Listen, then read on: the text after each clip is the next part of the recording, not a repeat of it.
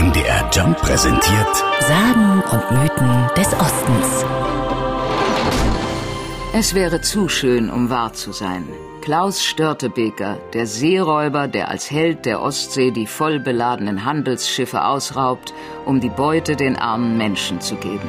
Leider muss der Greifswalder Historiker Christian Peplow ein bisschen Salz in die Suppe dieser Mythengeschichte streuen. Einen Klaus Störtebeker habe es Ende des 14. Jahrhunderts zwar gegeben, doch der war wohl kein Seeräuber. Klaus Störtebeker wurde nur einmal in Wismar verprügelt und taucht deshalb lediglich als Prügelopfer in den Archiven auf.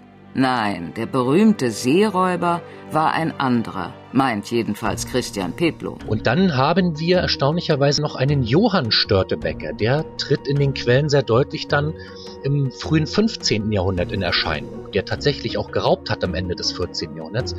Der ist dann aber eben nicht in Hamburg hingerichtet worden, sondern hat noch ein paar Jahre weitergelebt und verschwindet dann aus den Quellen und wir können seine Spur dann nicht mehr weiterverfolgen. Doch selbst die Historiker sind sich heute nicht sicher, welcher Störtebeker nun der echte ist und ob die beiden nicht vielleicht sogar verwandt waren. Peplo ist sicher, Johann Störtebeker ist der Seeräuber.